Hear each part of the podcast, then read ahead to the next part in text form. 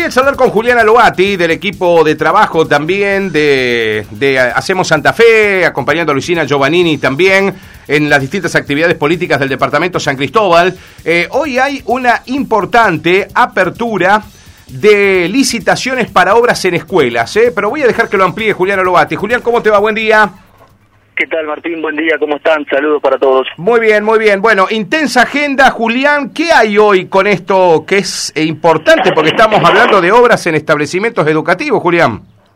Sí, tal cual. Bueno, como nos tiene acostumbrado el gobernador Omar Perotti, desde que asumió a estar eh, adjudicando obras y comenzando obras eh, con en toda la provincia de Santa Fe, en cada rincón de la provincia, no solo en la parte del, en la parte de salud que tuvimos que adecuar eh, la distinta infraestructura sanitaria para, o, de salud para, para poder atender la pandemia, sino también continuar con el proyecto de gobierno, realizando rutas, obras.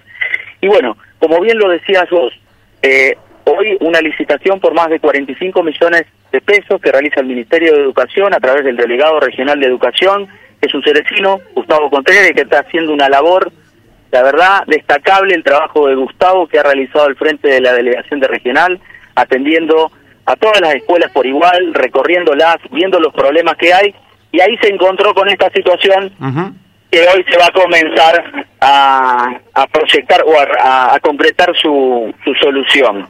Es decir, escuelas con baños eh, directamente que no se podían utilizar, eh, con una infraestructura sanitaria eh, que no entendemos cómo se podía dar clases en esos lugares, claro. cómo habilitaban esos lugares para dar clases. Y esto no sucedió por la pandemia, esto viene de antes. Entonces, me, entonces es importante hacer una reflexión sobre este tema. ¿Dónde, ¿Dónde iban los recursos de la provincia de Santa Fe? Que no se podían atender o arreglar los baños de estas escuelas en, en, los módulos rurales. Entonces, es una reflexión que invito a toda la sociedad a realizarla. Es decir, más allá de las de las apetencias políticas de cada uno. Entonces, son siete escuelas eh, con una inversión de más de 45 millones de pesos para arreglar baños de chicos, de chicas, eh, de profesores, arreglar cocinas, pisos, iluminación. Bueno, habla de habla del, del trabajo del gobernador Perotti, de la ministra Cantero y bueno, de todo su equipo. Ahora, eh, Julián, ¿estas obras para ejecutar en qué tiempo? Eh, porque estamos hablando de una inversión multimillonaria a esta altura, esta plata es mucha plata. Pero digo, eh, eh, de, para, para ejecutar ahora en lo inmediato, ¿es esto, Julián, la obra?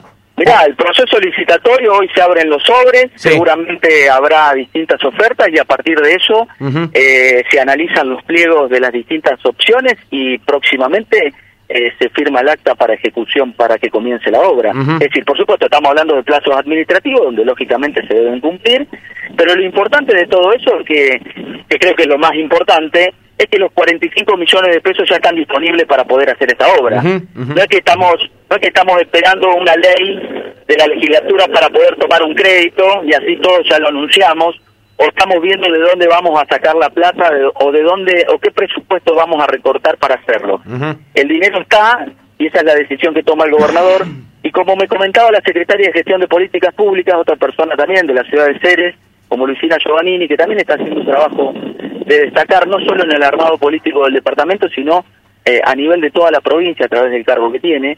Es decir, la inversión del Ministerio de Educación desde que comenzó el gobierno Omar Perotti en el departamento San Cristóbal en educación, más de 500 millones de pesos invertidos en ampliación de, aulas, de aulas, en refacciones, en puesta en valor de distintos sectores de las escuelas, todo canalizado a través de licitaciones o distintos métodos de realizar obras públicas o también a través del FANI, que son los proyectos que presentan los directores de las escuelas para poder terminar. Ahora vos, Julián, me venís, me contás todo esto, ¿no? Y el oyente que, bueno, escucha otra campaña y dicen, ¿y las obras del plan incluir? Porque hablas que el, gobernador invierte mucho, el gobierno de Perotti invierte en muchas obras, pero te siguen reclamando el plan incluir en otras localidades, lo escuchaba hace muy poquitos días a uno de los candidatos hablando justamente de ese plan, que se lo ve poco por el departamento San Cristóbal, más allá de que se entregan aportes a las instituciones y lo celebraba.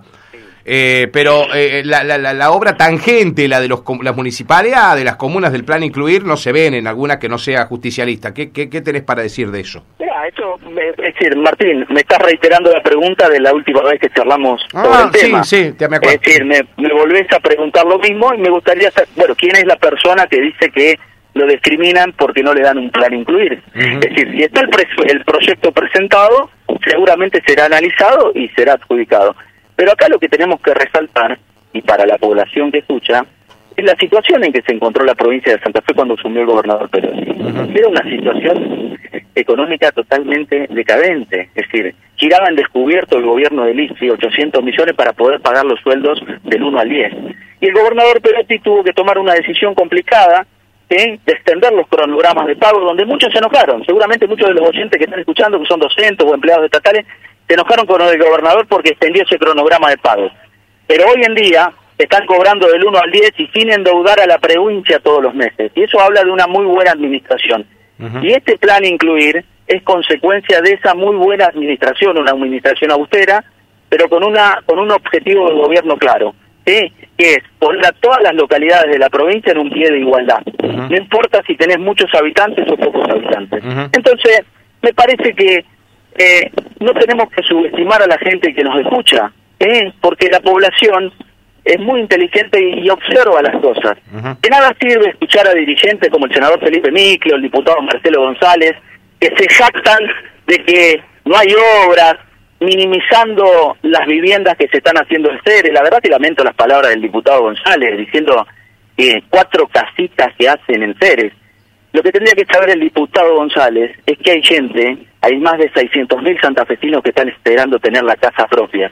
Entonces, cuando hacen ese tipo de declaraciones, están menospreciando, están menospreciando, es decir, los intereses de la sociedad.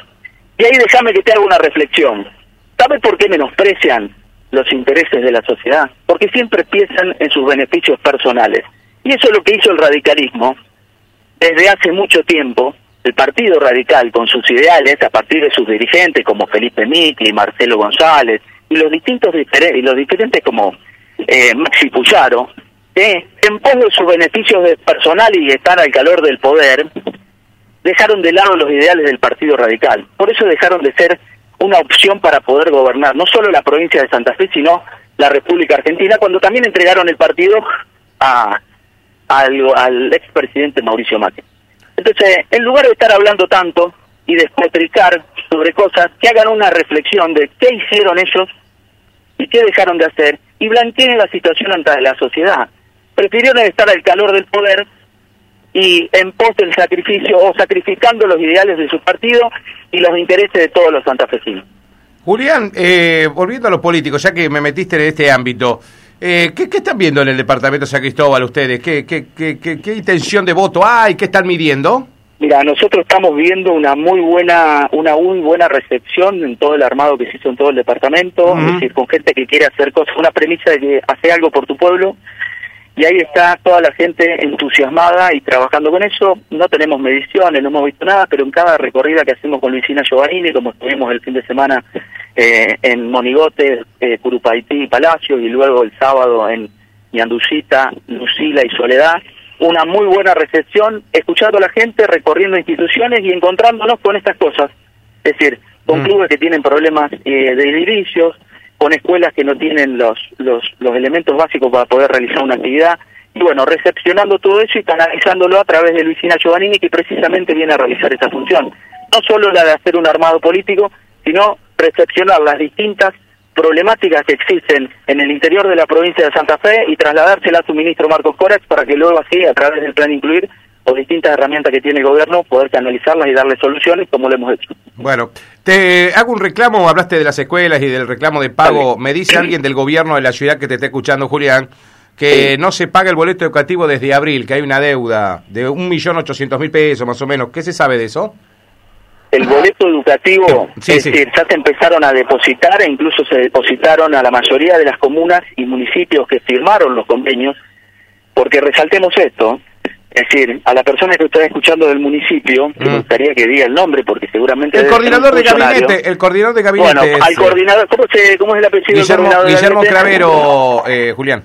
Guillermo, bueno, al, al, coordinador de gabinete Cravero que le cuente a la población de Ceres cuando estuvo reunido con Rosario Cristiani por qué no quiso firmar el convenio eh, del boleto rural eh, en marzo, cuando tuvimos una reunión en la ciudad de San Guillermo y en la ciudad de San Cristóbal, que explique por qué no quiso firmar la ciudad de Ceres el tema del boleto educativo rural. Mm. Porque si lo hubiera firmado, hubiera entrado en la primera tanda de las, de, los, de las intendencias y las comunas que firmaron. A medida que fueron firmando, es decir, se les fue adjudicando el dinero. Y hace escasamente 10 días se depositó, se puso al día, es decir, el boleto educativo rural hasta el mes de agosto, es decir, teniendo en cuenta los seis meses de clase que hubo, se depositó el total de ese dinero para todas esas instituciones que firmaron, no para las que no firmaron, como el caso de las avispas. Las avispas de un presidente comunal que directamente discrimina a los profesores o a los docentes o a los alumnos que tienen su territorio porque decidió no firmar. Y después tenemos otros casos como los que te estoy diciendo, que seguramente eh, que no firmaron al momento que se los convocó a, a firmar. ¿sí? Entonces, seamos claros y seamos sinceros con la población. No alcanza con salir en un medio y decir cosas. Seamos claros y mostremos cuándo, que cuente el secretario del municipio de Ceres, cuándo fue que Ceres firmó el boleto educativo rural y cuándo fue eh, que se le empezó a depositar. Abril me dice que se firmó. Bien, segura, en abril firmó, bueno, seguramente se le debe haber, se le debe estar pagando una parte, tranquilamente se lo vamos a averiguar y se lo vamos a responder, no hay ningún problema.